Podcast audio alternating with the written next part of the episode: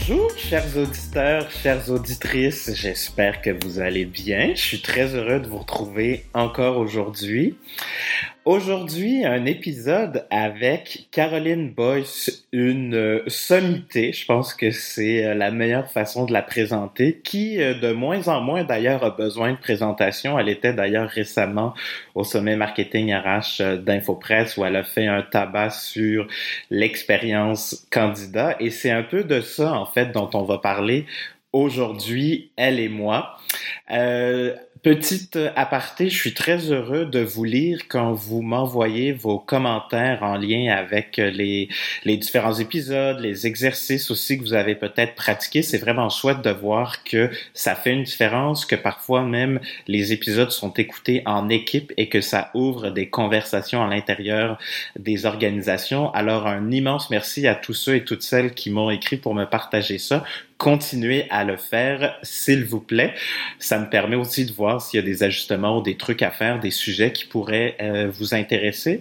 Donc euh, voilà, n'hésitez surtout pas aussi à me suggérer des, euh, des personnes. Donc là, je repars des enregistrements avec déjà une certaine liste, mais s'il y a des sujets ou des personnes que vous croyez importantes et pertinentes d'amener à ce micro-ci, indiquez-le moi, ça me fera super plaisir de les contacter et d'avoir un échange avec eux pour vous. Aujourd'hui, donc, on va parler d'attirer, c'est rejeter. Je répète, attirer, c'est rejeter. J'adore dire ça et je me fais souvent pitcher des tomates quand ça arrive.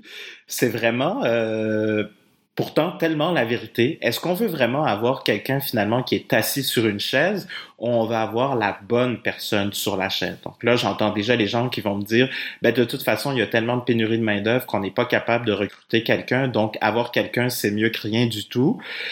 Peut-être, mais je pense que ultimement, c'est un peu euh, se pitcher euh, un peu n'importe où. Euh, et finalement, c'est l'histoire sans fin. Hein. L'histoire sans fin, c'est-à-dire qu'il y a des gens qui vont tout simplement, comme dans un comme dans un moulin, rentrer, sortir constamment. Et ça, ben, ça a des coûts faramineux. Alors pourquoi donc attirer ces rejetés? Ben c'est un peu de ça dont on parle avec Caroline, c'est de voir comment donc on peut être super clair sur qui on est, notre ADN, notre identité, finalement notre marque employeur, et voir comment à partir de là, à différents points de contact, tant que ça soit à partir de notre site carrière, à partir de la page culture par exemple du site carrière, ou encore à partir des affichages de postes, on peut déjà décourager certaines personnes d'appliquer, parce qu'au final, si la personne vient l'espace de trois mois, six mois, combien ça coûte en temps de recrutement? en formation, en erreur potentielle pour finalement mettre tous ces efforts-là à la poubelle.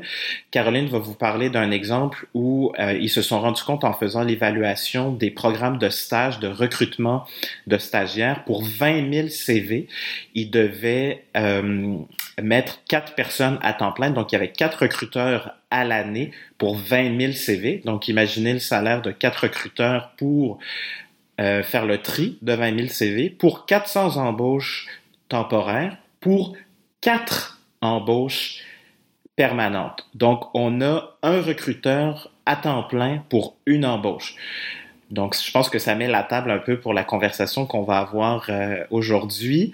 Et puis, euh, rapidement, on va parler de vanité et de fear of missing out. Alors, en lien avec ces fameuses données, l'exemple du 20 000 CV à traiter par année par quatre recruteurs, quatre recruteurs, si je suis gentil puis que je les mets à 60 000 dollars de salaire par année, là, sans les DS qui représentent selon euh, la taille de l'organisation et de votre votre package d'avantages sociaux, en général 20 à 30% de plus. Mais si on reste sur le salaire, 60 000 fois 4, 6 fois 4, 24, c'est 240 000 dollars dépensés en salaire pour quatre embauches. Est-ce que vraiment ça, ça vaut la peine? Donc finalement, ces 20 000 CV, à quoi ça sert? Et c'est un peu ça que j'entends par métrique de vanité, ces espèces de métriques rassurantes qui finalement, si elles ne nous aident pas à recruter, servent strictement à rien, mis à part peut-être rassurer euh, le recruteur qui, quand va voir son gestionnaire embaucheur, est capable d'avoir des beaux chiffres. Et c'est un peu ça, en fait, la dynamique entre la vanité et le fear of missing out. Ben, d'avoir 20 000 CV, il y a comme quelque chose de rassurant. Pourtant, ça n'apporte strictement rien et c'est clairement un processus qui n'était pas efficace. Donc voilà, je vous laisse écouter cet échange qui part un peu dans plein de directions, comme, d'habitude. on parle beaucoup aussi d'expérience candidat, donc je pense qu'il y a matière à découvrir plein de petites pépites dans cet échange-là entre Caroline Boyce et moi-même. Je vous retrouve tout de suite après l'échange.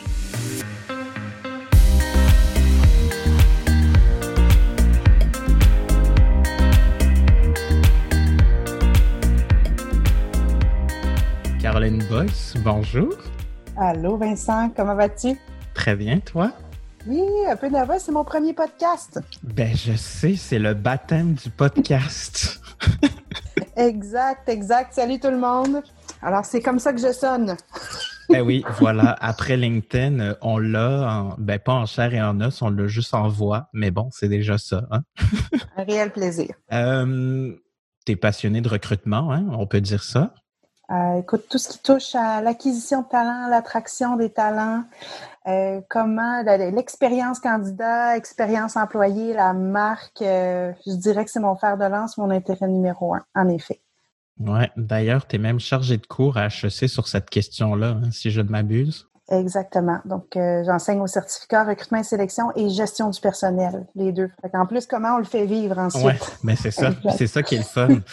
euh, fait quand je t'ai proposé plusieurs sujets, celui qui t'a le plus interpellé, c'était attirer, c'est rejeter. Euh, fait qu'on va commencer avec ça. Pourquoi attirer ses rejetés? Puis moi, d'ailleurs, c'est une phrase que j'adore puis que je répète souvent dans ma formation sur les affichages. Là. Euh, mais je te parle balle là-dessus. Fait que ta première question de podcast, c'est ça.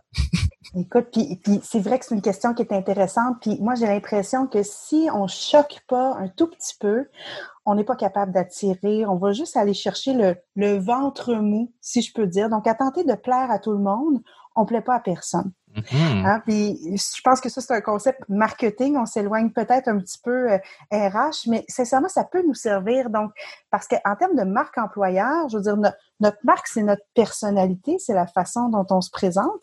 Puis, euh, bon, ben moi, Caroline, par exemple, si euh, comment je peux dire ça? Ce qui, ce qui fait en sorte que vous allez m'apprécier, donc dans mon contenu, c'est aussi parce que parfois, ben, je peux choquer, je peux piquer, je vais faire des, euh, je vais faire des blagues. Oups, je vais utiliser un anglicisme. Attention, je vais trans, je vais transgresser mm. quelques règles. J'utilise mm. des emojis. Mais tout ça fait transparaître dans le fond ma personnalité. Puis c'est ce qui est important dans c'est ce qui vient me chercher dans le attirer, c'est rejeter. Donc, mm. pas juste de euh, montrer patte blanche, mais de montrer vraiment sa patte avec la couleur de son vernis à ongles. il est multicolore, il y a des bonhommes de neige dessus, c'est ça qu'on veut voir. Et on veut voir vraiment à qui on a affaire. Donc, la même chose quand on va passer une entrevue. Hein, quand on passe un candidat en entrevue, moi, j'embauche pas de candidat parfait. Fait que je sais pas si les gens qui nous écoutent, eux, ils embauchent des candidats parfaits, mais moi, quand j'ai un candidat qui me répond de façon très politique, euh, bon, euh, parlez-moi d'un conflit que vous avez déjà vécu. Ah non, moi, j'ai pas de conflit avec personne. Ah oui, vous n'avez jamais eu de conflit avec personne. On ne le croit pas. Comprends? Moi, j'aime mieux embaucher quelqu'un de vrai. Et si je ne suis pas capable de toucher à la personne, de toucher, à, pas, physiquement, là, je ne veux pas me faire poursuivre, mais si je ne suis pas capable de, comprendre qui j'ai devant moi au bout d'une heure, je, je vais suggérer qu'on n'ait pas de l'avant. La plupart du temps, je vais suggérer qu'on ne procède pas avec l'embauche parce que si je ne suis pas capable de déterminer si la personne a été authentique, comment je vais faire pour évaluer si la personne va être performante dans le futur. Alors, c'est le même principe, je pense, qui, s'applique à attirer ses rejetés. Le candidat va vouloir vous évaluer pour qui vous êtes. Il ne voudra pas prendre une décision hmm. parce que vous lui avez montré des belles photos prises du site Shutterstock où tout le monde sourit. Ils sont pas nous. Hein? Ils sont pas nous. donc, on a un devoir, je pense, pour attirer des, vrais bons talents, de se montrer tel qu'on est. Puis, si c'est pour faire peur à certaines personnes, mais so be it. Vois-tu, je viens d'utiliser un anglicisme. Et pourquoi tu penses que c'est ça?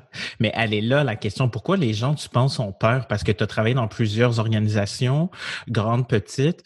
Euh, Qu'est-ce qui fait qu'on a peur d'être soi-même? Parce que moi, je fais le même constat. Hein. Mais mettons, toi, dans ta chaise là, de recruteuse d'expérience, qu'est-ce que tu observes? Mais on n'a pas. Il y a plusieurs choses. Il y a au niveau réputationnel. Hein, donc, il y a une question de relations publiques. Parce que quand on fait du recrutement, on fait du B2C. On s'expose. on est présent sur le marché, on est visible. Donc, d'indiquer, puis c'est quelque chose de très basique, mais d'indiquer, par exemple, juste les salaires sur nos affichages, ça devient un sujet politique et sensible. Donc, ce qu'on va mettre dans nos affichages, ce qu'on va mettre d'avant, euh, puis, puis la marque employeur, c'est reconnu, puis bon, ça se bâtit, mais depuis 2018, si je ne m'abuse, on pourra rectifier, mais euh, la firme de sondage léger mhm. a inclus dans ses enquêtes réputationnelles d'organisation un côté marque employeur. Donc, la marque employeur vient influer la perception de la marque, la confiance qu'on a envers la marque d'une entreprise. Donc, Nike, mm. je, donne l'exemple de Nike. Euh, on connaît la marque, mais sa marque employeur, attention, est-ce qu'ils travaillent encore avec, est-ce qu'ils font encore euh, de l'impartition en, Asie, euh, etc. Donc, la marque employeur va venir influencer la marque corporative. Donc, ça, c'est un élément qui, qui peut freiner les gens à être authentiques j'ai l'impression. Donc, il faut être vrai, mais parce qu'il faut être vrai. Et puis, même chose si vous êtes célibataire, là. Hein? Bon, tu, tu te crées un profil sur Tinder. Tu veux-tu écrire euh, Bonjour, ça fait six ans que je suis célibataire, j'habite dans le sous-sol de chez mes parents, je suis entre deux jobs. Là, tu es très authentique, mais tu n'attireras pas du tout. OK? Donc, comment. Puis c'est un équilibre, là, entre vraiment dévoiler tout de suite tout son jeu, puis être capable de mettre de l'avant ses forces, OK, dans un affichage, par exemple. Ça, mm. c'est. Puis là, Vincent, on pourra se challenger, là, parce que je sais que c'était une autre de tes questions sur euh, qu'est-ce qu'on écrit, est-ce qu'on peut l'écrire dans un affichage? Bon, fait puis je suis prête à être influencée. Mais moi, je vois ça vraiment comme un profil euh, de, de, de, recherche, comme on dit Tinder ou Bumble, des choses comme ça. Euh, donc, on va mettre de l'avant nos qualités, qui sont des vraies qualités, nos valeurs, ce qu'on recherche. Puis ensuite, en face à face, là, on va commencer à ouvrir un petit peu plus sur notre personnalité. Donc, je le vois en deux étapes, cette authenticité-là. Oui, oui, oui, ouais. Parce que, est-ce que ça veut dire qu'il ne faut pas faire peur dès l'affichage ou dès le premier point de contact, ce qui expliquerait donc ces deux euh, étapes-là que tu suggères? Parce qu'en même temps, sur Glassdoor, entre autres, il y a peut-être déjà beaucoup d'informations qui sont disponibles. Donc, cette info-là, qu'elle soit vraie ou non, elle va teinter la décision de postuler ou pas de la personne. Donc, elle est quand même accessible. Absolument. Puis non, il faut pas cacher d'informations, faut pas. Euh, euh, puis même, on peut tirer profit d'une faiblesse. Puis je pense que c'est là si, tu sais, comme c'est un, un flaws, excusez-moi, donc tu as une faiblesse qui est tellement grosse, tu peux pas la cacher, ben tabarnouche, brand-la, brand-la, puis mets-la de l'avant, tu sais. Puis euh, je pense que, que, je te parlais à Vincent, puis pour ceux qui ont, qui ont suivi un petit peu là, mon cheminement de carrière, donc j'ai travaillé pour un, le plus grand recycleur de métal au, au Canada, donc euh, 3500 employés un peu partout à travers le monde. Notre site de Montréal, on avait 1500 employés. Euh, la majorité étant des journaliers qui devaient travailler dehors à l'année longue. Fait que là, présentement, on est en décembre. Hein, on se met 4-5 euh, couches pour aller prendre une petite marche. Imaginez travailler euh, 8 heures de temps non-stop à l'extérieur, qui pleuve, la, pluie, la grêle, la neige, le vent, euh, conditions extrêmes. Tout comme j'ai déjà recruté en fonderie, tu sais, euh, par exemple chez Rio Tinto Alcan au début de ma carrière. Donc, c'est des, des emplois que tu dis, tabarnouche aujourd'hui, excusez mon, bon, aujourd'hui, on se lâche lousse. On se lâche lousse, écoute, euh, Vincent Caroline se lâche lousse. Donc, tabarnouche, euh, peux-tu faire autre chose de ma vie? Là, tu sais, c'est tellement difficile. Pourquoi quelqu'un choisirait de faire carrière là-dedans ou, même comme journalier, euh, payer au même salaire? Parce que tout le monde en cherche des journaliers. Je pourrais aller travailler à l'intérieur, à l'air climatisé, puis chauffer. Fait pourquoi je viendrais travailler dans, dans une cour à scrap?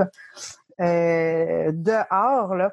Ben, donc, nous, c'est Puis on a sondé nos employés parce qu'on avait des gens que ça faisait des années qui étaient avec nous. Qu'est-ce qui fait en sorte que vous restez? Parce que juste en face, il y avait un entrepôt chauffé climatisé qui recrute. pourquoi, pourquoi tu traverses pas la rue? Puis souvent, on l'entend, hein, ah, les journaliers, là, pour 25 cents de plus, là, ils vont. Ils vont, ils vont traverser la rue, ils vont aller ailleurs, les gens sont pas fidèles. Euh, ben, moi, je peux vous dire que c'est pas vrai. C'est vrai pour une certaine portion, des euh, vos nouveaux employés, si n'ont pas, des, si, si pas développé d'attachement pour mm. votre organisation, si puis l'attachement, c'est on l'a à cœur, puis ton histoire fait partie de mon histoire maintenant. Je fais partie de l'histoire de ton organisation et je ne te laisserai pas tomber.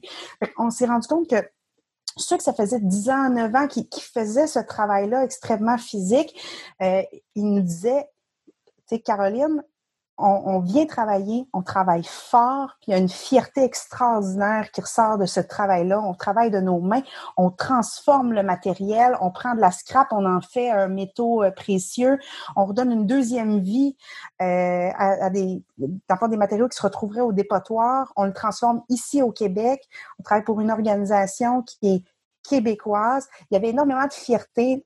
on a pris ce, désavantage-là euh, c'est extraordinaire, là. Essaye de vendre ça, ce job-là.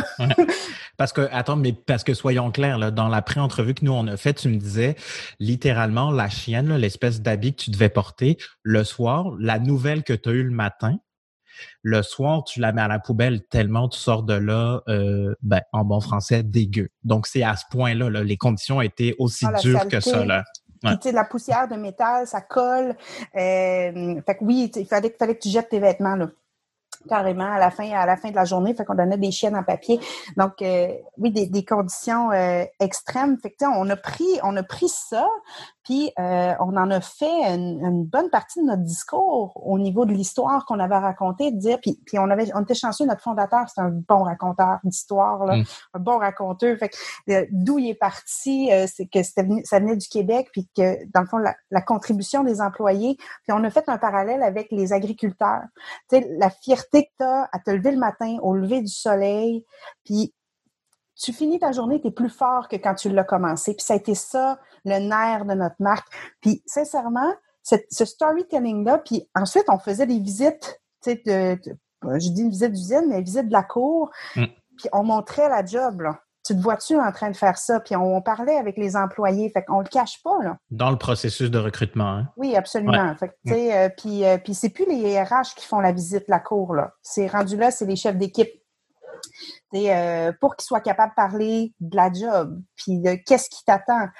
Puis on, leur disait, tu sais que tu vas rentrer, puis tes collègues, ça fait 5-6 ans qu'ils sont là, puis ils en ont vu passer d'autres. Tu seras pas le premier à l'essayer. Puis ce job-là est pas fait pour tout le monde.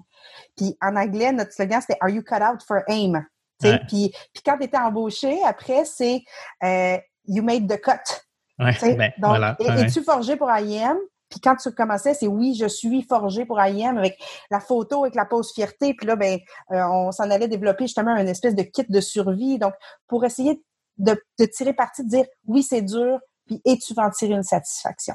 Puis les gens étaient fiers de ça. C'est ce que tu me disais aussi, les, quand vous avez fait vos sondages, les focus groups, tout ça, ce qui ressortait, c'est que ceux qui étaient là depuis des années, ils étaient fiers de dire, on le sait, puis là, je me rappelle plus de ton taux de, décrochage, là, ou en tout cas de départ moins de 12 mm-hmm. mois.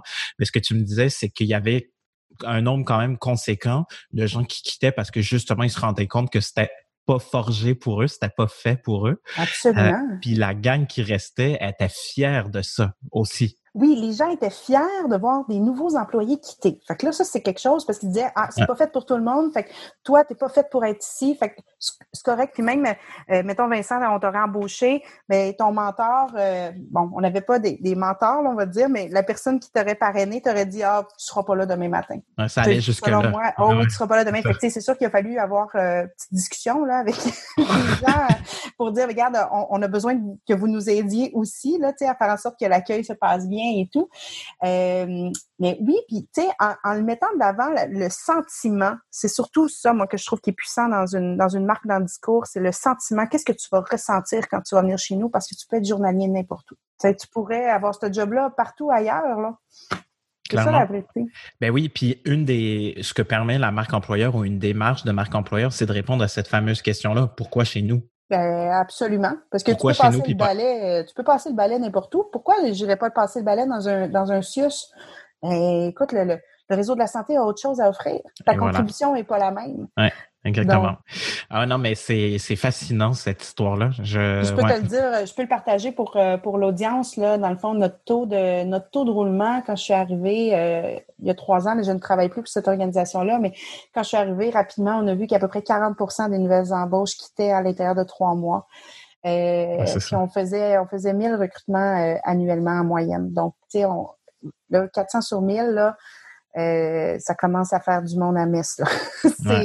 c'est du travail. Euh, épouvantable. Recruter ces gens-là, les former, les intégrer, les voir partir, quel gaspillage. Puis au bout, au bout de deux ans, parce qu'on a parce qu'en en, sondant tes employés, puis en voyant, bon, puis en effet, c'était une, faiblesse aussi en quelque part le, travail. Donc parfait, on va augmenter les pauses, on va donner. Est-ce qu'on peut vous donner du meilleur équipement? Est-ce qu'on peut mieux vous suivre, l'accueil et l'intégration?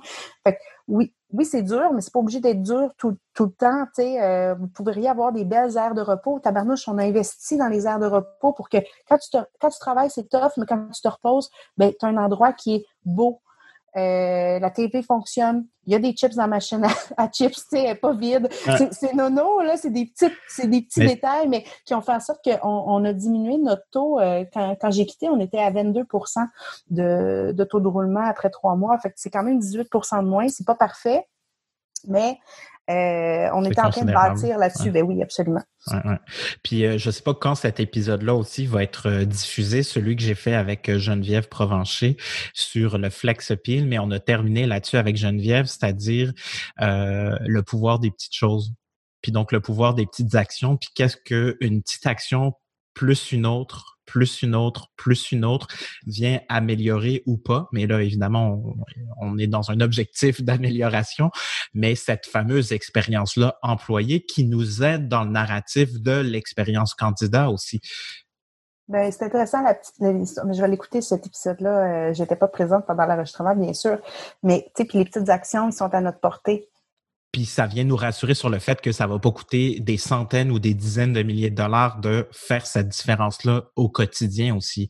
Je pense que c'est de garder à l'état ben, euh, en tête que c'est un travail de longue haleine. Tu sais, souvent, c'est un exemple que je reprends aussi, moi, Nike.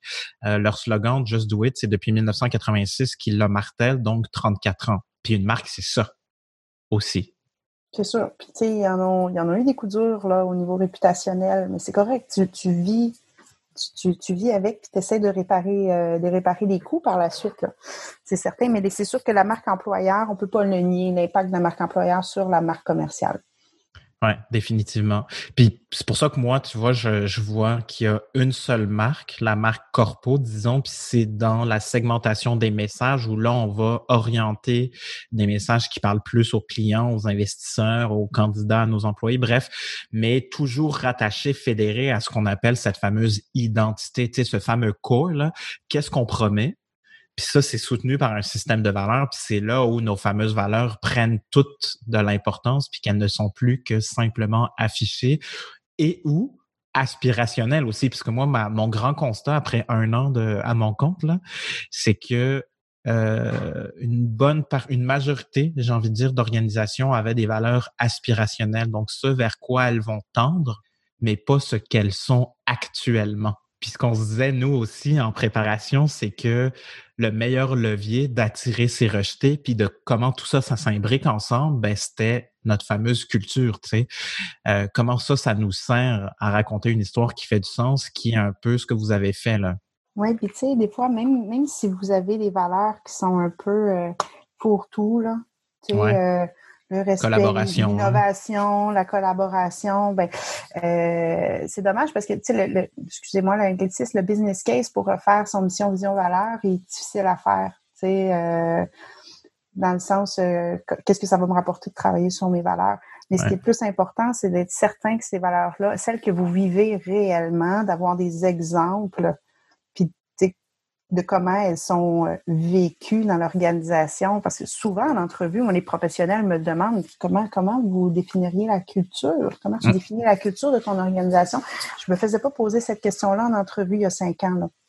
Euh, puis euh, faut, faut, s'entendre sur qu'est-ce qu'on va dire parce que si tu me poses la question versus si tu la poses à mon, mon, gestionnaire qui est à côté puis tu poses la question à mon CFO, c'est toutes des informations euh, disparates qui vont ressortir. Donc pour ça que quand on fait une démarche euh, de marque employeur ou de marque recrutement, à la limite, si vous voulez pas aller trop en profondeur, faut juste s'assurer qu'on ait un, une espèce de guide, de brand pour les ambassadeurs, de dire, mm. bon, mais quels sont nos messages clés, comment on veut présenter l'organisation, comment on raconte notre histoire. Toi, c'est quoi ton histoire aussi? Pas juste l'histoire de, notre, de notre euh, fondateur, euh, puis bon, on était acheté par une compagnie suédoise. Je veux dire, ça, ça intéresse pas les gens.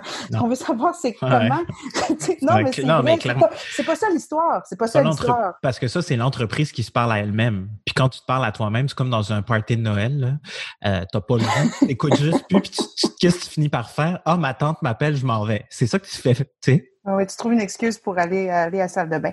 Mais, euh, fait que, non, mais c'est, c'est, c'est ça, tu as, tout à fait raison. Fait que c'est plus vous-même, qu'est-ce, puis, tu sais, si comme, comme, comme personne euh, ressources humaines ou je sais pas qui nous écoute, les gestionnaires ou les conseillers d'acquisition de talent, si euh, vous avez des doutes sur la culture de l'organisation, si vous n'êtes pas certain ou pas 100% engagé, vous allez avoir de la difficulté à aller chercher du top talent. Là. Je veux dire, c'est un peu Mm. C'est un, peu la, pierre angulaire. Donc, euh, pensez à l'histoire, euh, l'histoire de vos meilleurs joueurs. Euh, peut-être parler vos ambassadeurs. Puis c'est pour ça qu'on veut des, visages. Hein, on parle de vidéos, de justement les, photos, là, ça prend pas juste des photos. Tu sais, mettons, vous partez, vous dites, ah, on va mettre des photos sur notre site carrière. OK, parfait. On va mettre des belles photos partout, puis tout ça. OK, montrez-le que c'est sale, si c'est sale. Tu sais, comme, on a fait le ménage, mais on a montré qu'il y avait de la poussière. On a montré que c'était tough. Euh, puis les visages qui sont là, c'est des gens qu'on savait qui seraient là dans deux ans, qui seraient là dans trois ans, qui seraient là dans cinq ans. C'est nos ambassadeurs. C'est pas les plus beaux, c'est pas ceux qui ont les plus beaux sourires, c'est ceux qui vivent la culture d'organisation. C'est ceux qui. Il y en a même un employé qui s'est fait tatouer le, logo de l'entreprise. Ah il n'a pas voulu poser, mais on voulait, on voulait le mettre en avant. C'est puissant, là. Ben oui. Ah, permanent, Oui, oui c'est au-delà de oui, c'est permanent. Mais ça, c'est comme euh, une très bonne histoire aussi de brand par rapport à ça.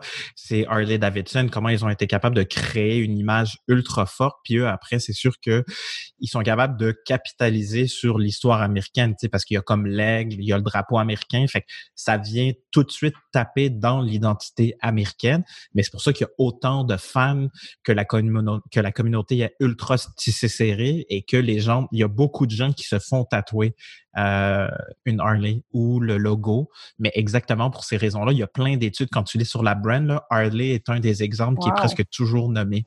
Exactement pour ces raisons-là. Pas pour la fille qui a sur le Harley, là. Non, non, non. Vraiment pour la moto ou le logo.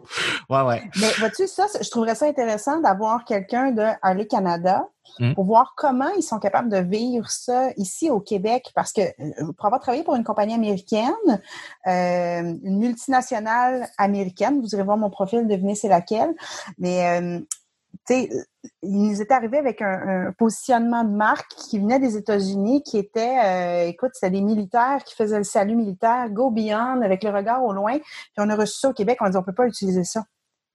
Tu sais, c'est trop patriotique, puis on comprend d'où ça vient, puis comment ça va toucher les, les candidats, puis sur l'histoire de la compagnie, mais ça peut pas être utilisé au Québec. Fait comment on fait pour le pour le positionner? exact. je serais intéressée à, à, voir ça pour la suite. Je, me note euh, pour les prochains invités, excellente euh, observation.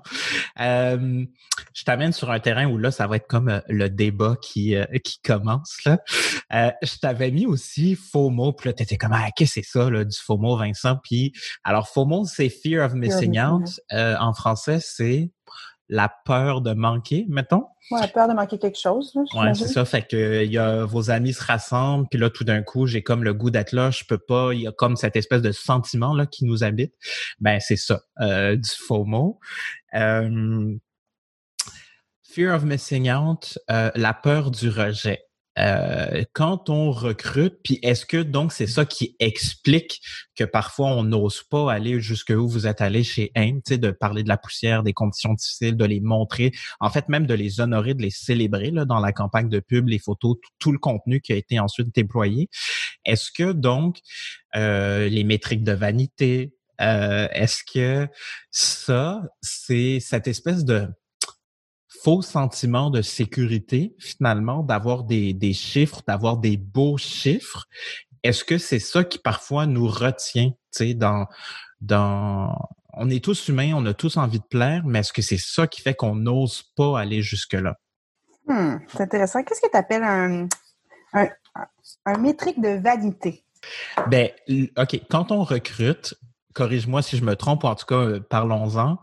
Euh, moi, je pense qu'il y a deux ou à la limite trois indicateurs de performance pertinents. Puis si on voulait faire un truc simple, je pense qu'on irait qu'à ça. Bon, on n'a pas le choix de parler du délai d'embauche. Je pense que même si on voulait pas, euh, c'est comme un given.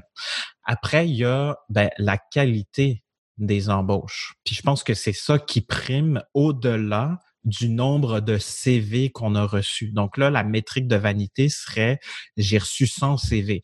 Mais si tu as 100 CV et que tu n'engages personne, ça sert à quoi d'avoir 100 CV? OK, donc quand tu appelles métrique de vanité, c'est le fait d'avoir des beaux résultats. D'avoir des gros chiffres qui veulent rien dire. Enfin, ou qui, qui ne permettent pas d'accomplir l'objectif premier du recrutement qui est de combler un poste. Très intéressant. Alors, est-ce que tu me permets? Parce que là, tu es tombé dans ma table, j'adore les indicateurs de performance, puis tu as raison, on a nos classiques, qualité, rapidité, puis là, il y en manque un que tu n'as pas couvert, mais qui est le coût aussi. Puis c'est important de, de, se rappeler que, puis moi j'ai souvent cette discussion-là avec mon patron, euh, de dire, moi je peux pas embaucher des gens à la vitesse de l'éclair, des top talents, on va dire, à la vitesse de l'éclair, à zéro dollar. Mm. Ça n'existe pas. Cet équilibre-là n'existe pas. Enlève ça de ton esprit. Donc, il faut toujours que tu en choisisses deux. Et habituellement, jamais on va. Il n'y a personne qui va avouer qu'il ne veut pas aller chercher de la qualité. On est d'accord. On s'entend, on veut du top talent. C'est pour ça qu'on travaille. Tu as besoin du top talent pour être capable d'atteindre tes objectifs d'affaires. Euh, tout le monde s'entend pour dire que la qualité doit être là. Mais après ça, si vous n'avez pas de budget, attendez-vous pas à ce que ça soit rapide. Si tu peux pas, si tu peux juste afficher sur euh, les sites gratuits, puis tu peux pas travailler avec des firmes, que tu peux pas développer ton marketing, euh, que tu que t'as pas de ressources, ben attends-toi attends à ce que ça soit long. Très long même, pour être capable de recruter euh, tes différents postes. Fait que, ça, c'est le, petit équilibre. Puis tu as raison. puis la, c'est une collègue à moi, euh, une autre Caroline, qui me dit faire attention aux, métriques qu'on choisit, aux indicateurs clés de performance, parce que euh, la mesure dicte le comportement. Oui, ben, parce que c'est ce que tu reconnais, donc c'est ce que tu encourages et c'est l'espèce de carotte qu'on va vouloir atteindre. Exact. Mais je on va parler du FOMO, là. On va revenir au FOMO. Vas-y. Euh, je vais, je, vais, je vais te dire un, exemple de FOMO, OK? Un exemple de Fear of Missing Out. Euh, dans cette entreprise-là, multinationale américaine, on recrutait, on avait un gros programme de stage. On recrutait 400 euh, stages chaque année, okay? 400 stagiaires. C'est quand même non négligeable comme programme de relève. Euh, 400 stagiaires qui finalement se concrétisaient à la fin des stages dans l'embauche de permanent de quatre postes à peu près. Sur 400. Donc, il y a 396 personnes qui n'étaient pas retenues qui étaient déçus à la fin, à la fin de leur stage, qui n'étaient pas embauchés pour un poste permanent. Fait bon, donc, on n'était pas rendu là à essayer de voir, bon, mais c'est quoi la, la réelle stratégie derrière le programme de stage? Parce que si tu n'as pas de poste à l'autre bout, parce que tu as des coupures budgétaires et tout ça, c'est un peu, euh, c'est un peu une perte, une perte de temps, tu sais, dans le fond, de faire vivre l'expérience de ton organisation à 400 personnes euh, les former, essayer de les charmer, puis tout ça, si ça se concrétise pas ensuite dans un réel plan de relève, euh, tu as fait un gros, gros coup d'épée dans l'eau. Je remonte un, une étape à l'avant pour embaucher ces 400 stagiaires-là chaque année. On recevait en moyenne 20 000 CV. Oh my God. OK. okay. Une équipe de trois personnes qui travaillaient à temps plein sur le tri et la sélection, parce qu'il faut faire les entrevues. Là. OK? C'est Pour quatre personnes. Pour quatre personnes. Au bout du compte, pour quatre personnes. Donc, il y, a quelque chose de maladif dans Fear of Missing Out. Tu comprends? Imaginons, imaginez les coûts, l'énergie euh, qui était dépensée pour euh, finalement presque pas d'output. Tu sais, sur une entreprise de, de 6 000 employés, euh, c'est quoi quatre personnes par année? On se comprend, là. Mm. Quatre juniors en plus même pas des seniors, quatre juniors. fait que c'est, assez extraordinaire. donc, on avait une discussion, euh, moi puis euh, moi puis ma patronne à l'époque, puis euh, je lui disais ça, écoute, 20 000 candidats pour 400 CV, moi j'ai jamais vu ça, puis, puis je trouve que c'est un petit peu, mais ouais, un peu overkill, tu sais, on va se le dire, là, c'est, un peu too much.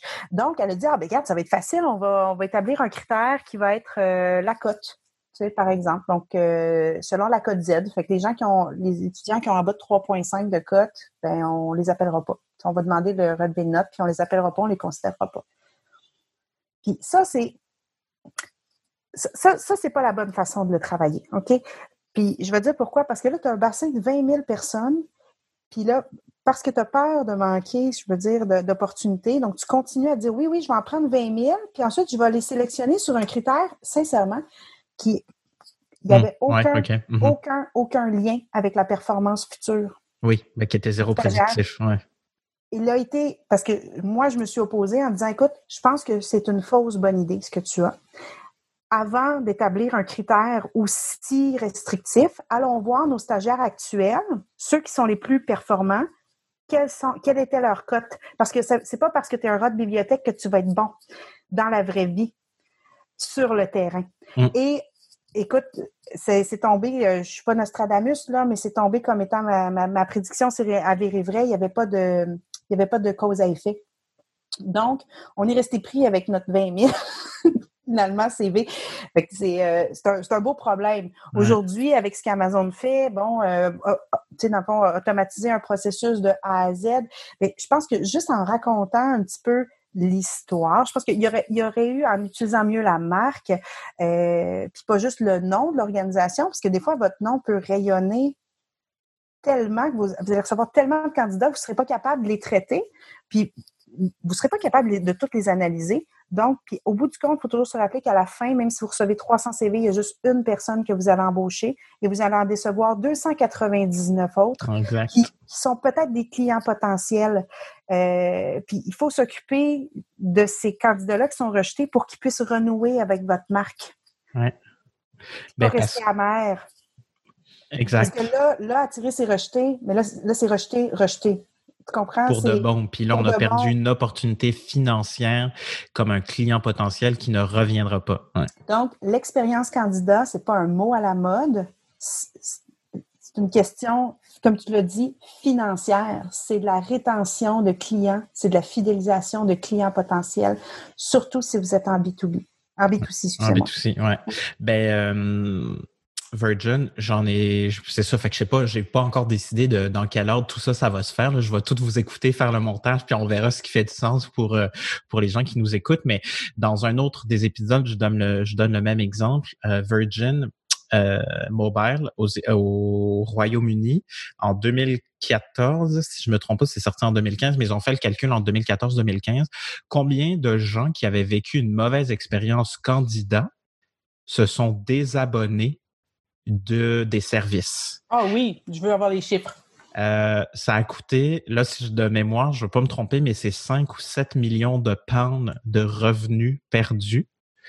Et là, je me rappelle plus du nombre de candidats, mais bon, si c'est 7 millions, on s'entend que c'est des milliers de candidats, parce qu'à 50 dollars ou 50 pounds par mois, pour arriver à 7 millions, ça fait beaucoup de monde.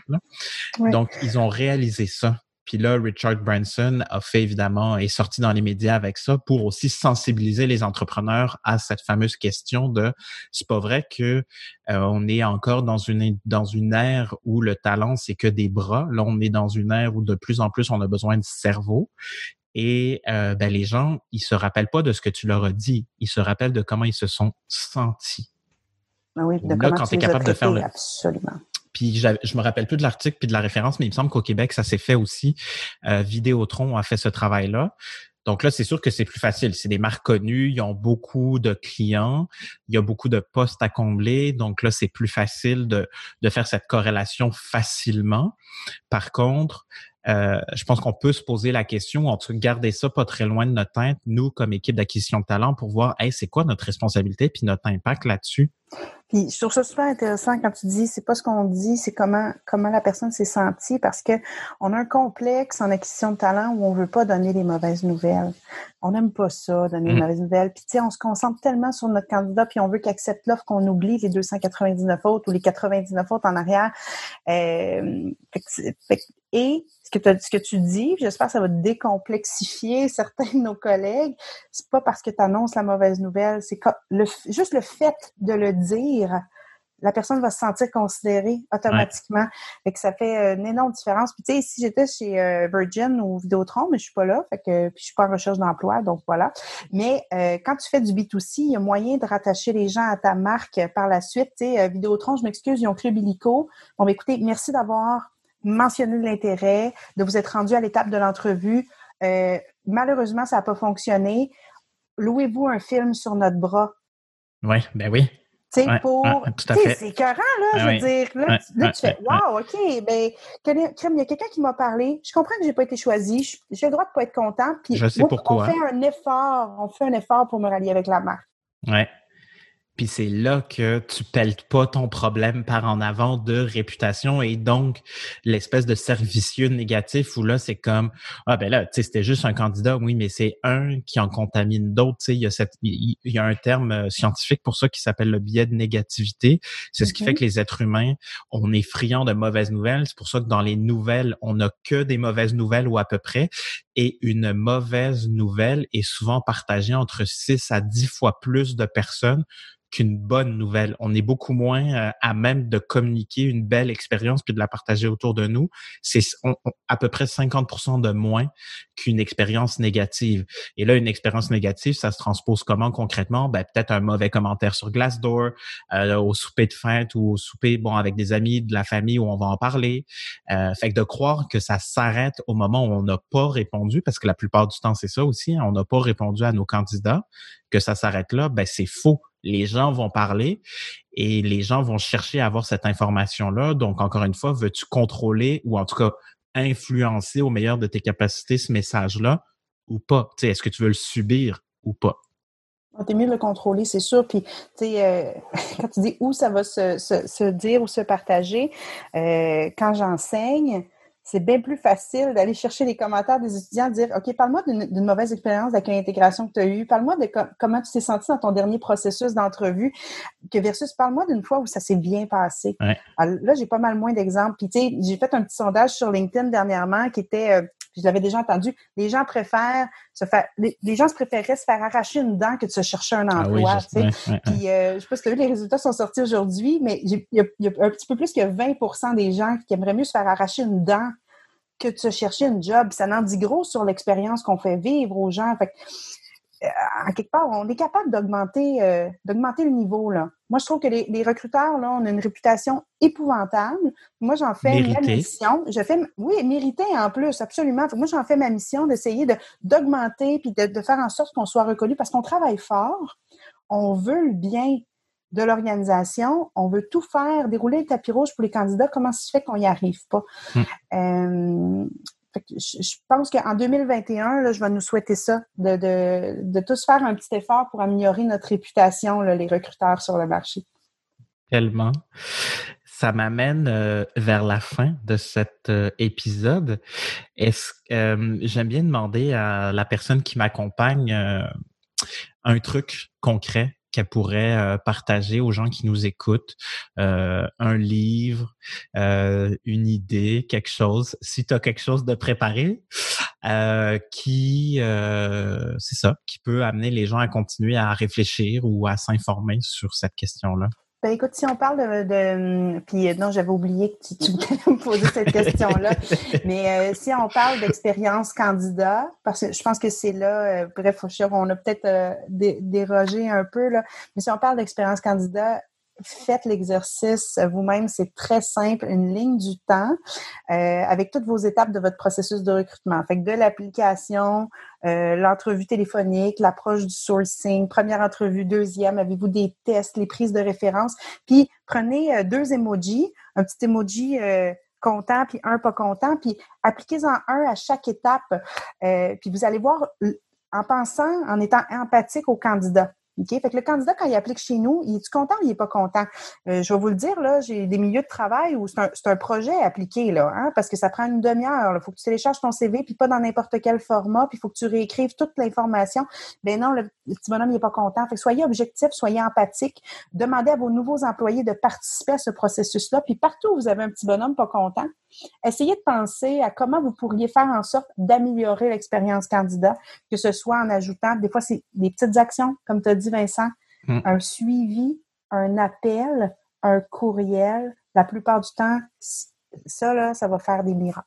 Oui, en fait, des nouvelles.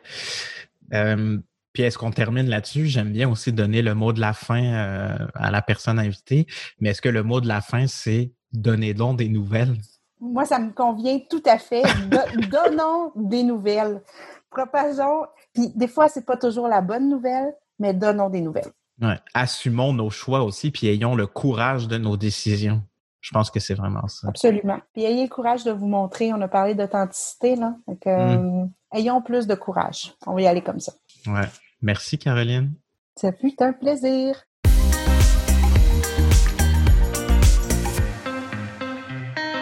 Voilà, c'est ce qui conclut mon échange avec euh, la talentueuse et toujours pertinente Caroline Boyce. Euh, il y a beaucoup de belles choses, je pense, à retenir de cet épisode-là qui me semble, ma foi, très concret. Euh, J'ai envie de terminer avec un peu la question sur laquelle nous, on vous laisse. Hein. Sur quelle note, finalement, vous avez envie de terminer votre relation avec les candidats non retenus. J'ai envie de parler surtout des gens non retenus qui sont la masse critique, qui peuvent avoir un impact négatif sur votre réputation. D'ailleurs, il y a une étude qui a été faite par le HBR qui nous informe que si notre réputation comme employeur est mauvaise, on perd 28% des meilleurs talents et en plus, on a souvent à avoir à dépenser pour être capable d'attirer 10%. Donc, on doit faire une offre salariale 10% plus élevée que si notre réputation était euh, positive. Donc, il y a de réels impacts financiers quant au fait d'avoir une mauvaise réputation employeur. Et donc, la grande question à ce stade-ci, c'est de savoir sur quelle note vraiment on a envie de terminer avec eux. Ça implique donc de réaliser qu'on n'a pas à pitcher notre problème par en avant. Ça implique aussi de comprendre et d'accepter je pense, l'inconfort qui vient avec annoncer de mauvaises nouvelles. Mais rappelez-vous, c'est toujours mieux une nouvelle, une mauvaise nouvelle, que pas de nouvelles. Voilà, je termine là-dessus, puis je vous invite à faire le petit exercice que Caroline vous propose. C'est la fin, chers auditeurs. Alors, merci infiniment d'avoir été des nôtres. J'espère que cet épisode a été utile et pertinent, que ça vous a aidé un peu à comprendre comment la marque, la culture sont des catalyseurs de performance, des générateurs de performance et je vous invite maintenant à continuer la conversation avec moi sur LinkedIn. Donc Vincent Mazrou, Mazrou ça s'écrit M-A-Z-R-O-U. Vous pouvez m'écrire aussi au Vincent à commercial attribut pas de T à la fin point .ca. Et puis vous pouvez nous laisser des petits pouces bleus, des petits pouces en l'air, des étoiles, un peu partout où il y a possibilité donc de laisser des commentaires. À très bientôt. Bye là!